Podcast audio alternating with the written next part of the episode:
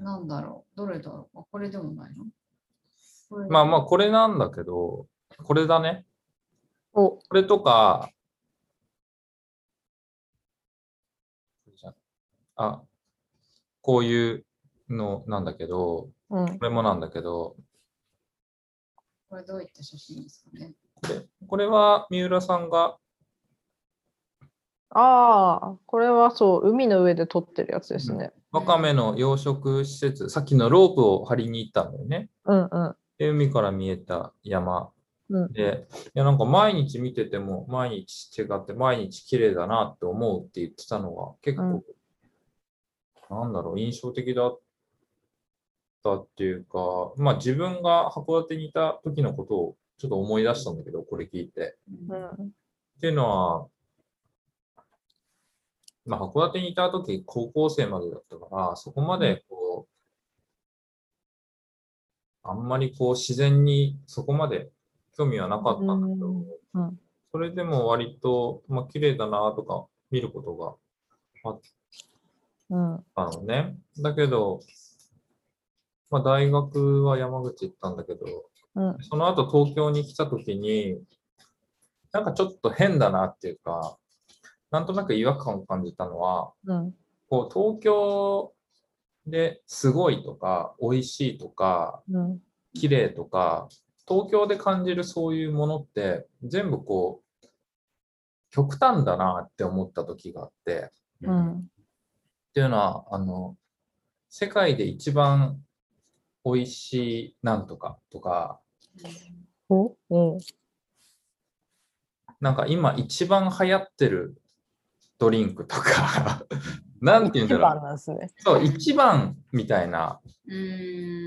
ものにみんな興味があるんだなと思ってて、うんなんか自分の周りの人も、これ今、すごい今一番流行ってるブランドだよとか、うん。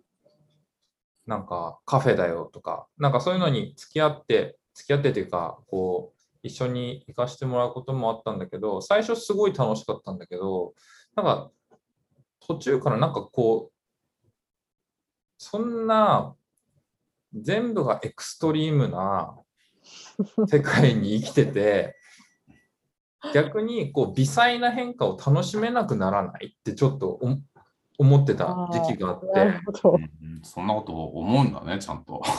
ちゃんとって何？ちゃんとって何お思うんだ、そこに。思思わなそうってことですよ、それ。え？思わなそうってここに気ことじゃないづいて、その、うんそこに着眼するっていうのは、すそう、さすがだなっていうか、へえ。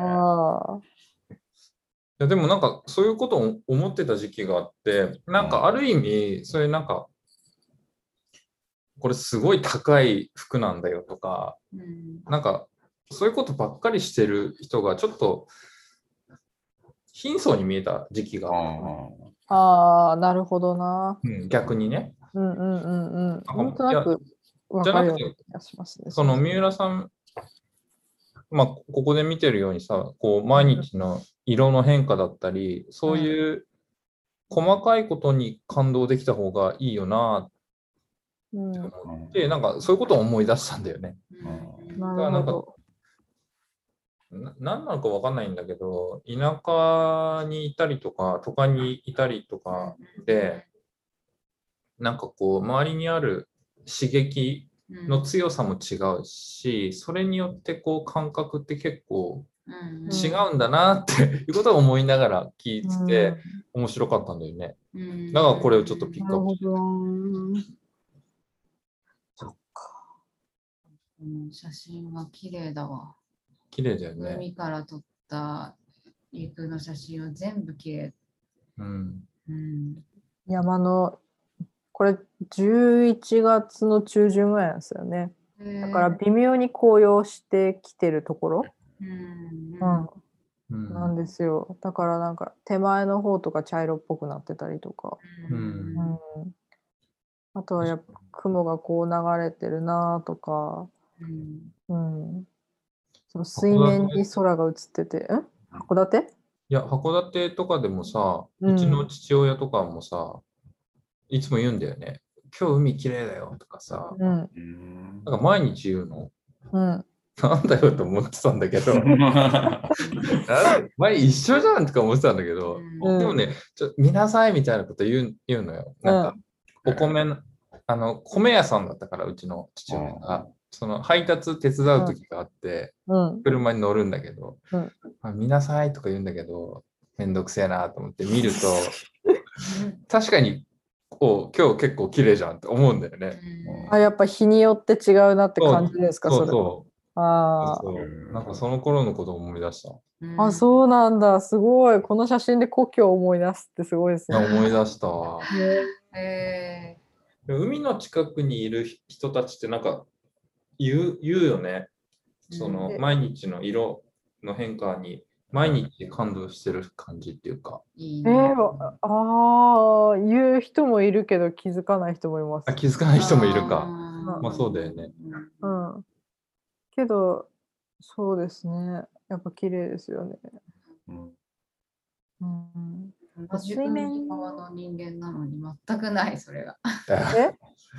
で海海がある、千葉は海がある、あうん。の、なんだ、地域にうん生まれ育ったけど、全くそういうのはない。あーまあ、港の海も。これはあの工場地帯だからっていうのもあるけれど、海きれいだから見なさいとか全くなくて、そらそうだね。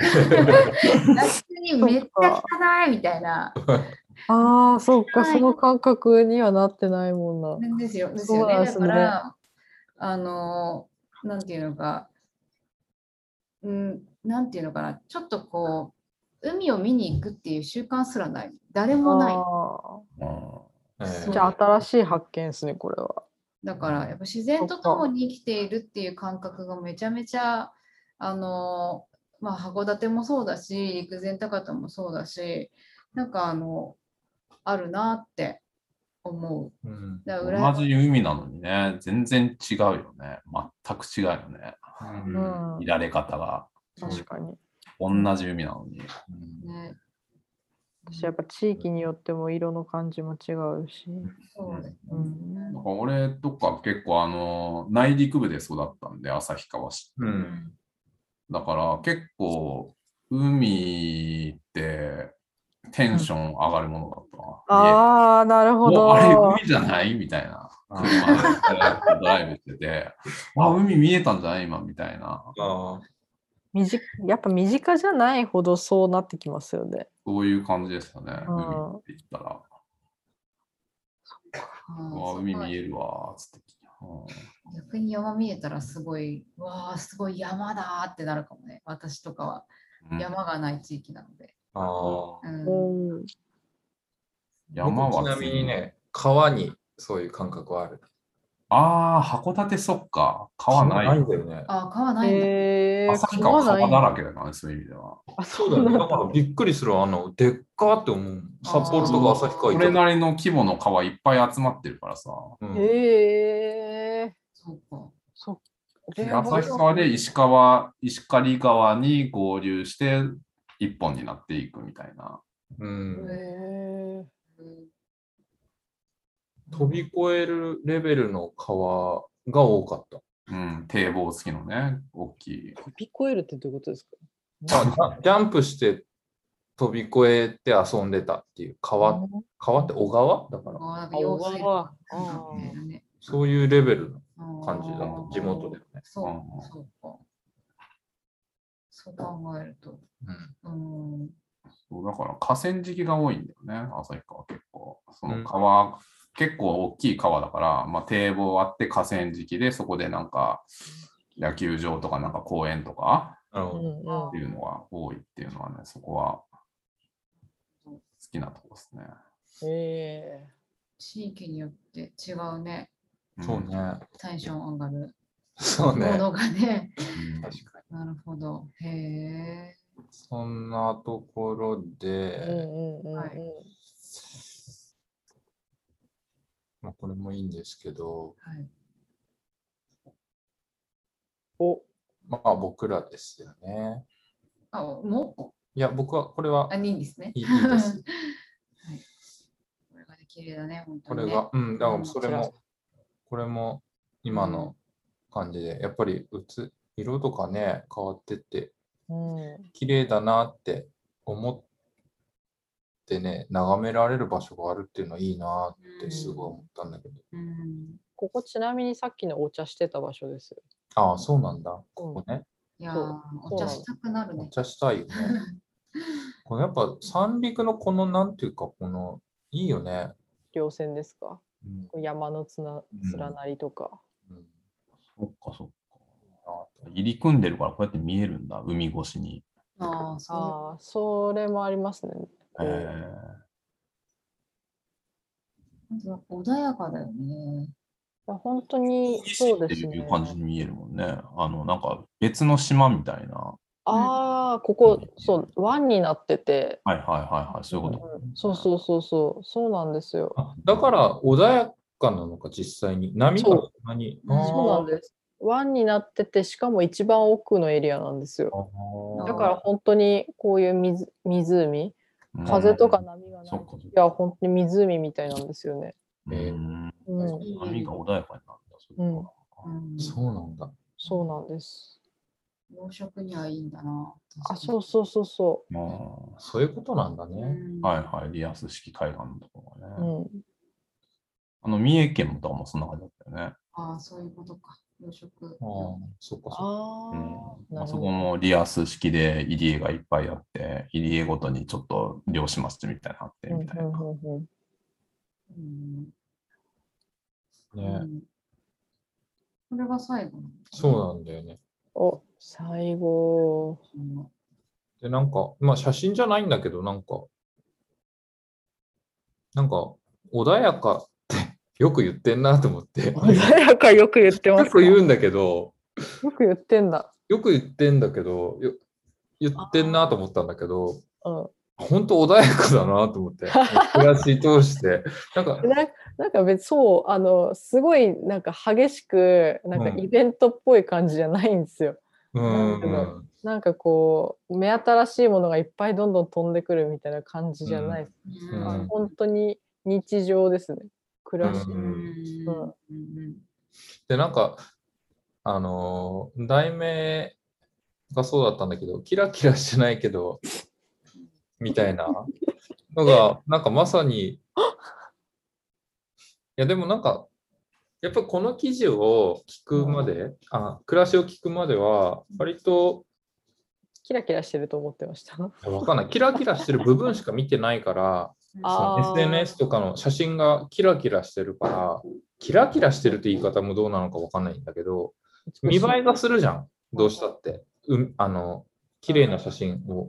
うん。だから、だからそれもいいんだけど、そのもっと素の部分っていう。素の部分が見れて、あ、こうやってなんかこう、地道に、お穏やかに、その中にああいう綺麗な風景があって、みたいな、なんかそういう流れが、その中にあの人との関係もあったりとか、なんかすごいこう、緩やかだなっていうか、穏やかだなと思った、確かに。うん穏やかなんです。うん、で、なんか、どんどん暮らしやすくなってきてる感じがあるっていうのが、なんか、またいいなと思って。うん。まあキラキラばっかり求めがちだと思うんだよね、その、刺激ですか。うん刺激うん。特に移住しましたとか、うん。したての頃とかって。うん。だけど、三浦さんはなんかそうじゃなくて、ね、穏やかになんかこう、着実に、こう、根付いて、うん暮らしやすくなってきてるっていうのが、こう、すごいなって思ったね。うん。今の根付くの話で言うとその3年前にあの書いていただいた記事はそののタイトルはなんかうん漁師として根付くことみたいなタイトルだったんでうすよ。ん。うん。で根付いてるかどうかっていうのはちょっとよくわかんないなって。あそのじ自分の話だからちょっとよくわかんないなと思うんですけど、うん多分その今実際にこの地元地元というかこの地域で、うん。まあ、お仕事をしてるその地元の仕事をしてるみたいなところがあるのでうん。なんかこう馴染んできてるんだろうなっていう感じはしますよね。うん。うん、馴染んできてるから暮らしやすくなってきてるみたいなところがあるのかもしれないなとは思うかなっていう。うん。うんうんうん。そうですよね。いや本当にありがたいですわ。もう周りに生かしていただいてなんとか生きているのでよかった。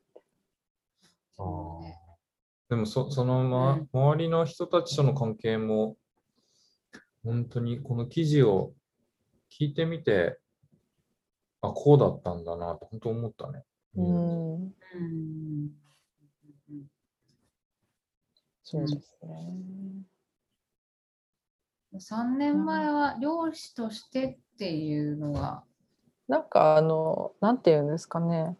やっぱり職場の仕事をしてるっていうのは、あのすごい大枠で見ると確かに漁業の仕事をしてるから、まあ、漁師ではあると思うんですけど、それは自分の仕事ではないんですよね。なんていうんですかね。うんうんうんうんうんうん。ちょっとなんか、うん、そこの会社の属してる、そうそうそうそう属しててでそれであの働いてるからまあすまあ、ちょっとジャンルの違うサラリーマンみたいな感じだと思うんですけど今の場合だと、まあ、もちろん属してもいるんだけど自分の部分もあるのでなんかそういう意味でまた違う広がりがあるというか。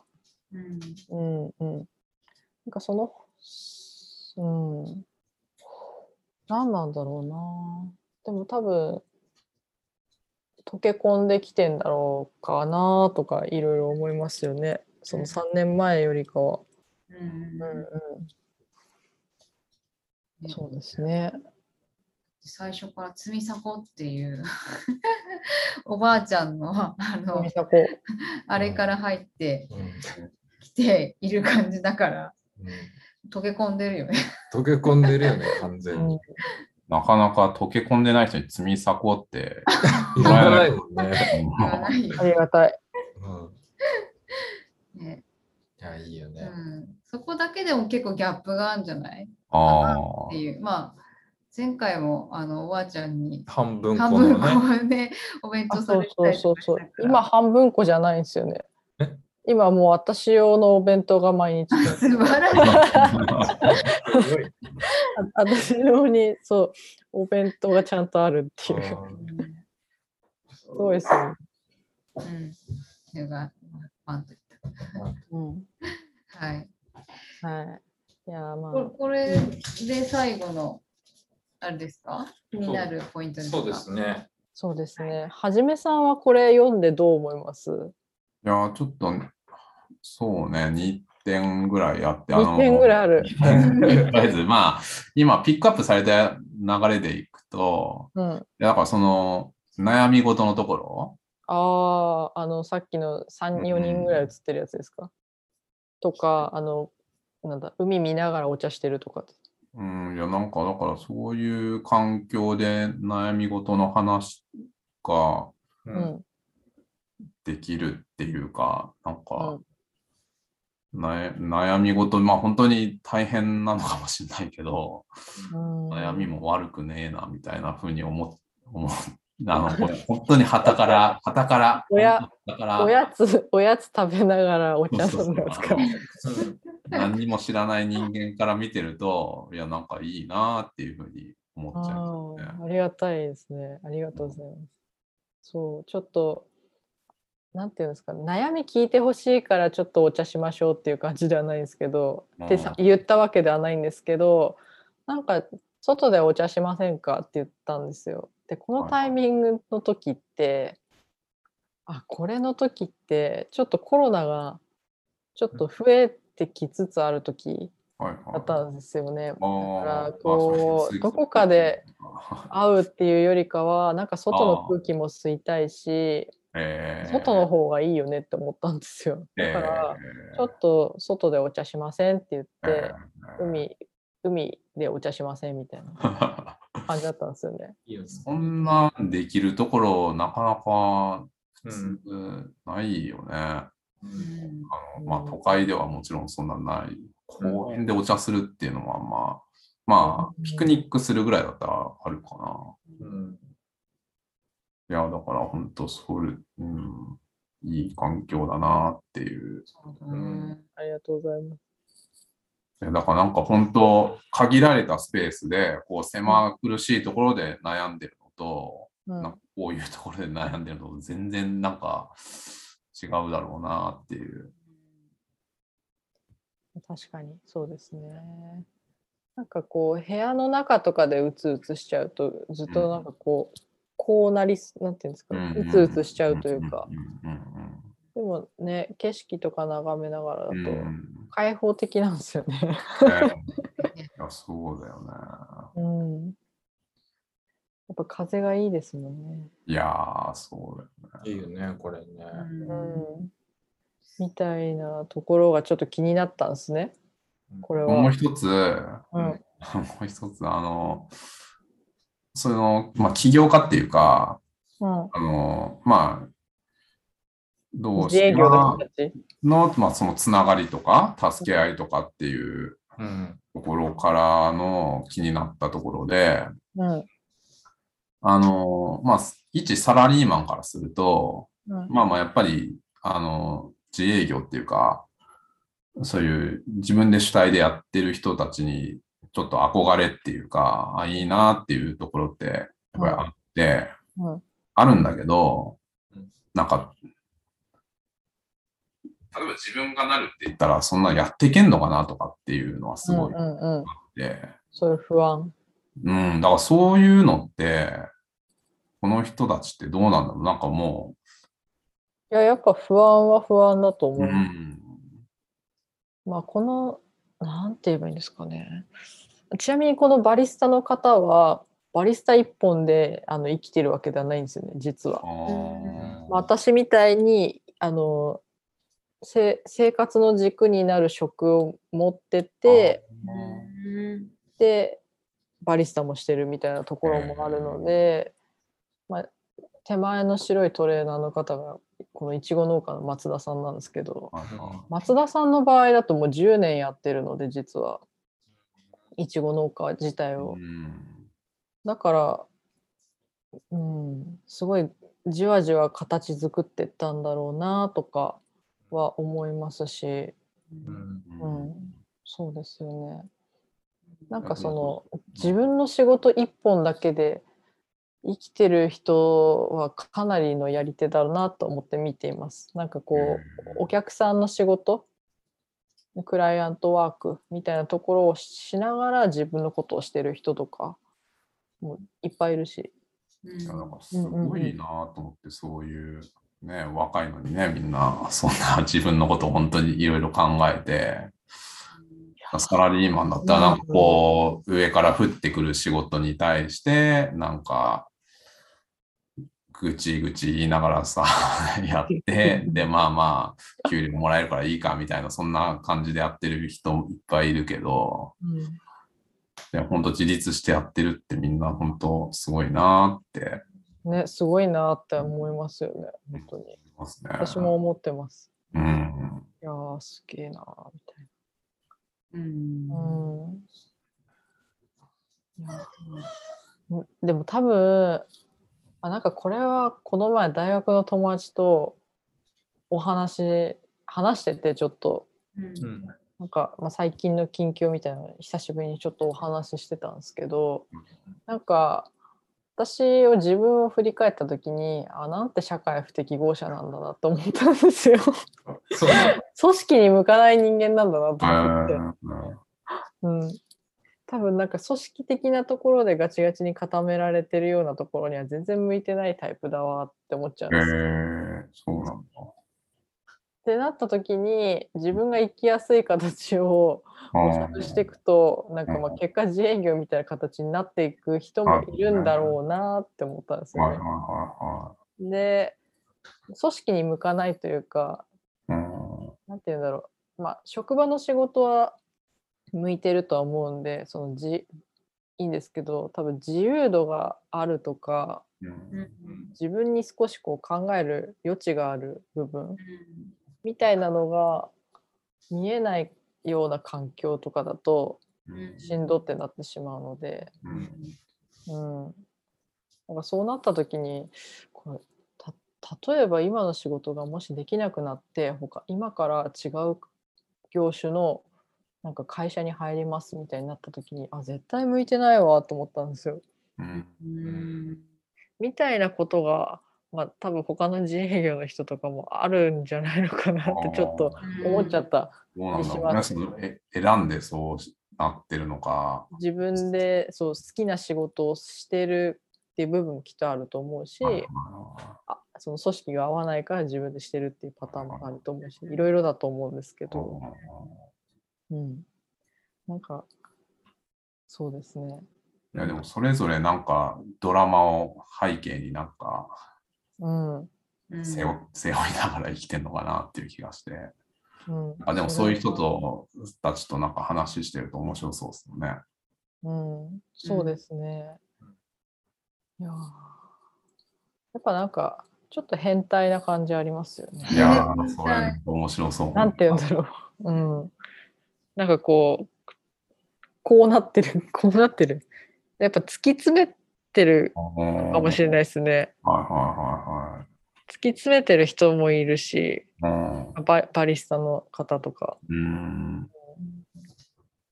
うんうん。いやそんな人なかなか接点できないですからね。あの、普通にリーマンやってると。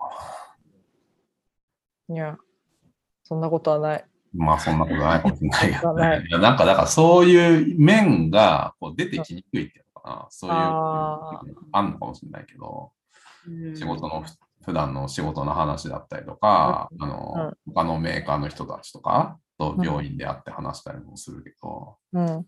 なかなかその、変態的なとこまでうん。を掘れないっていうか。なるほど。うんだからこその暮らし点なんじゃないですか。いや、そうそう、自分の中の。そうではすごいいい集まりだよね。この、なんか普通に、やっぱり、なんか初めの言ってることもよくわかるなって思ったのは、サラリーマンだと、やっぱり会社の人っていう仮面をかぶって人と接ざるを得ないっていうか、うんこういうこと好きなんですよねって普通にいけない感じがどうしてもあうん。あるじゃん。うん。あーあ看板を背負ってる？うん。いや、まあ、それ言ったところで、それで、みたいな感じ。例えば、あの地方の何？地方創生に興味あるんですよねみたいな話をさ、例えばはじめが職場の人に言ったとしてもさ、何？ってなるじゃん。裏マンとも。で、だからやっぱり空社内の空気感の中で予定調和的な会話しか受け入れられないだろうっていうのだったり自分もうん。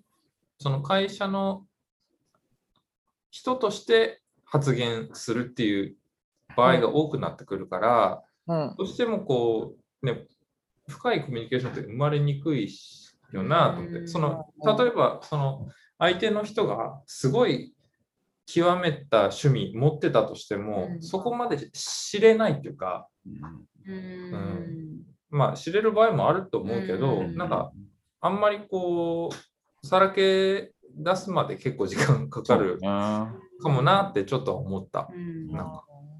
まあ、まあ難しいね、その会社の人とのつながりみたいなことと、こういうあの個人事業主でのつながりっていうのは全然違うとはうん思うんだけど、まあ、私で言うと、会社は会社のつながり、深いっていう意味だと、あの、家族のことだったりとか、なんかその人生人生の先輩としてのこうあの話みたいなところで参考にさせてもらったりとか、そういったつながりは全然あるし、あの、あれなんだけども、自分の興味みたいなところでのつながりの組織でもないし、うん。あうの、ん。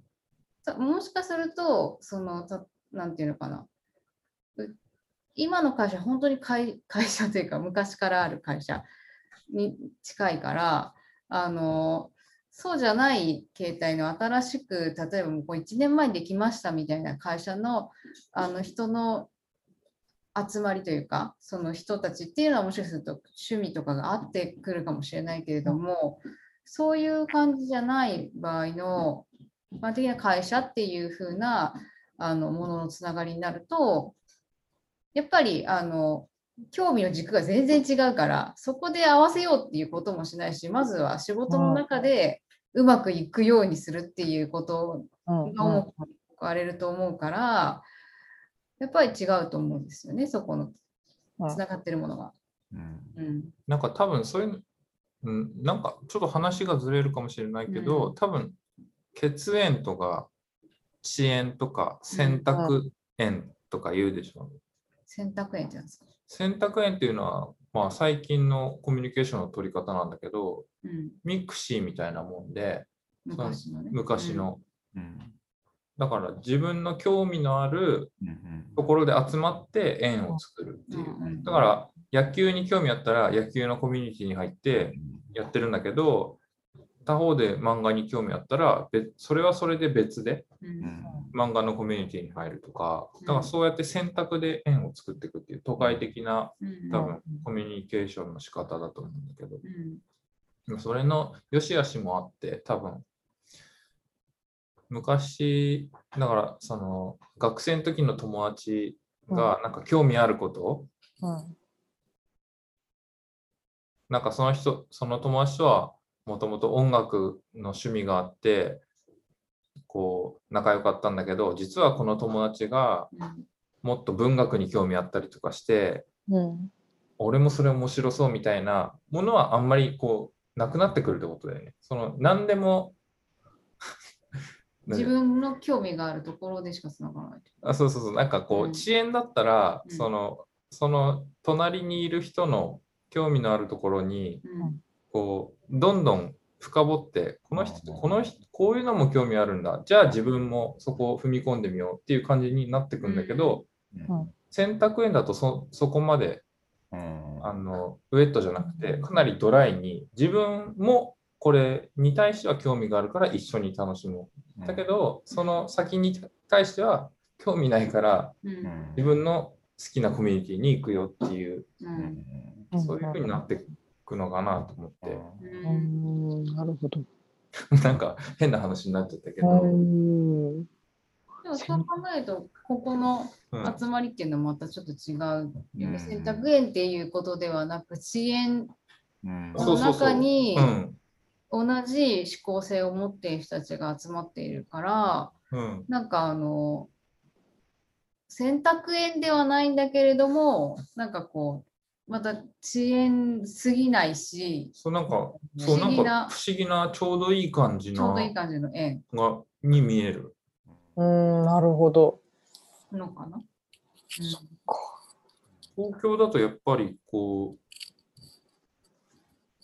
う、ね、SNS とかで集まろうみたいなのもあるんだと思うんだけど、うんうん正直入りにくいし、うんうん、もうちょっと遅延っぽいのもあっても、うんまあ、ゆるい感じだよね。だから、もしそういう、これが好きな人集まってくださいだったら、もうそこで頂点目指す、そその中でいかに自分がうん、出るかみたいな、なんか、コミュニケーションがこう、シュリンクしていくっていうか、うん、うんいうイメージあるけど、うんなんかもうちょっと自由な感じですよね、こういう。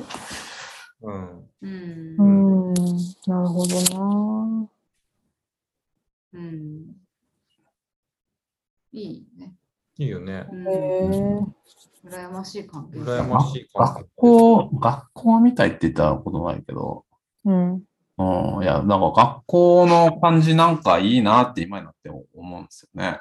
ああ、なるほど。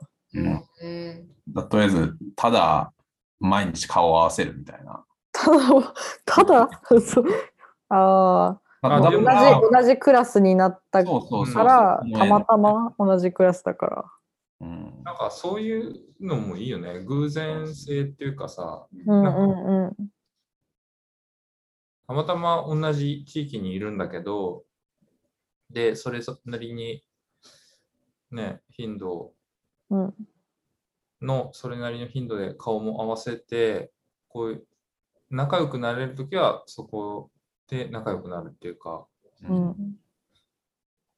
いや多分その、まあ大学も、このね、あの、寮もそうだったし、あの、それこそ予備校の時の寮もそうだったし、まあ大学も大学でそういう感じあったけど、うん。会社入って今がだから、もう在宅勤務っていう形態になっちゃったから、うん。なおさら本当そういうのがないですね。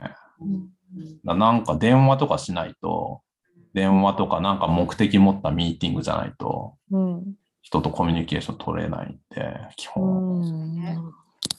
うん。だあんまり目的性を持った会話って、うん。そんなに語れることが少ないのかもね。うん。ってう思うよね。ん。うん少ないような気はしますね。なんか雑な情報から選べるの方がね、本当そうだよね。雑談から、ああなた、こういう、あなたっていうか、あの、こういう趣味があるんですね、だったりとか、うんうんあの仕事上の関係でも、ああ、私、あの、この人知ってますだったりとかっていうの雑談から生まれたりとかうんするじゃん。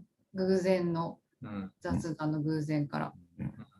そこからそこでもそういうのね、リアルに合わないとちょっと厳しい。リアルじゃなく、まあこういう、これはこれでいいけど、このうん。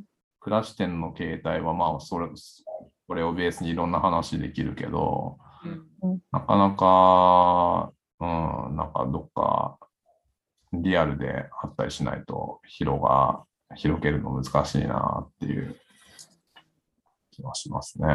うんうんうんそんな感じか。犬をさあの抑えに行ってしまいました。はい、うん？大丈夫です。というところで、はい。なんか面白い話になりまああ、なるほど。一個ずつやっぱり見ていくと、なんかね、思わぬところで広がりがうん。ね、うん。うん。思うことが全然違うし。うん。うん。やっぱり当たり前が他の人にとって当たり前じゃないんだなってすごい思った。これ、最後の結びがそうだけど、三浦さんの記事の結びは、まあ、見てもらえれば分かる通りだけれども、まあ、当たり前が当たり前じゃないということでうん。感じながらですね。っていうことだけども、でも本当そうだよね。本当そう思った。今話して改めて。おお。良き、ね良き回ですね。機会ですね。はい。そうですね。うんそういう形で、いろいろな雑談が、雑談が？なんかいろんなトークがうん生まれましたけれども、記事の後書きラジオということで、はい。第1回だ第一回だったんですけども、はい。いかがでしたか？いかがですか？私ですか、はい。あまあ、なので、面白いなっていう。なんか改めて喋ってみると、やっぱり僕は三浦さんの暮らし聞いて、うん僕の立場からはこう思うなっていうのがあったんだけど、初めてね、あ嫁さんのね、こういう見方とか、そういうのも加わると確かにっていう、なんかより深まる感じはありましたね。うん。いや、良き。ありがとうございます。三浦さんも自分の記事をこんな風に見ていたとはという感じで。そうですね。いや、てかやっぱ客観的にこう自分の暮らしを見てもらうといろいろこう面白いなって思う話は多いですよね。うん。やっぱり私は日常になってるからわからないというか 自分のことは。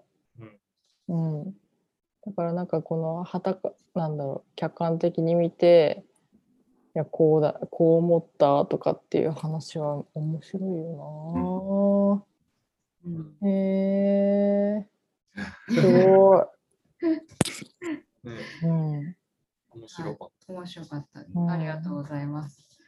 また、あの、今回は三浦さんの記事で、えっと、後書きをさせていただきましたけど、ラジオさせていただきましたけど、また次回は別の方で、別の方の記事で深掘りができたらなというふうに思いますので、うん、またお楽しみに。た。はーいはーい。あ はい。という形で終わらせていただきます。ありがとうございました。ありがとうございました。あ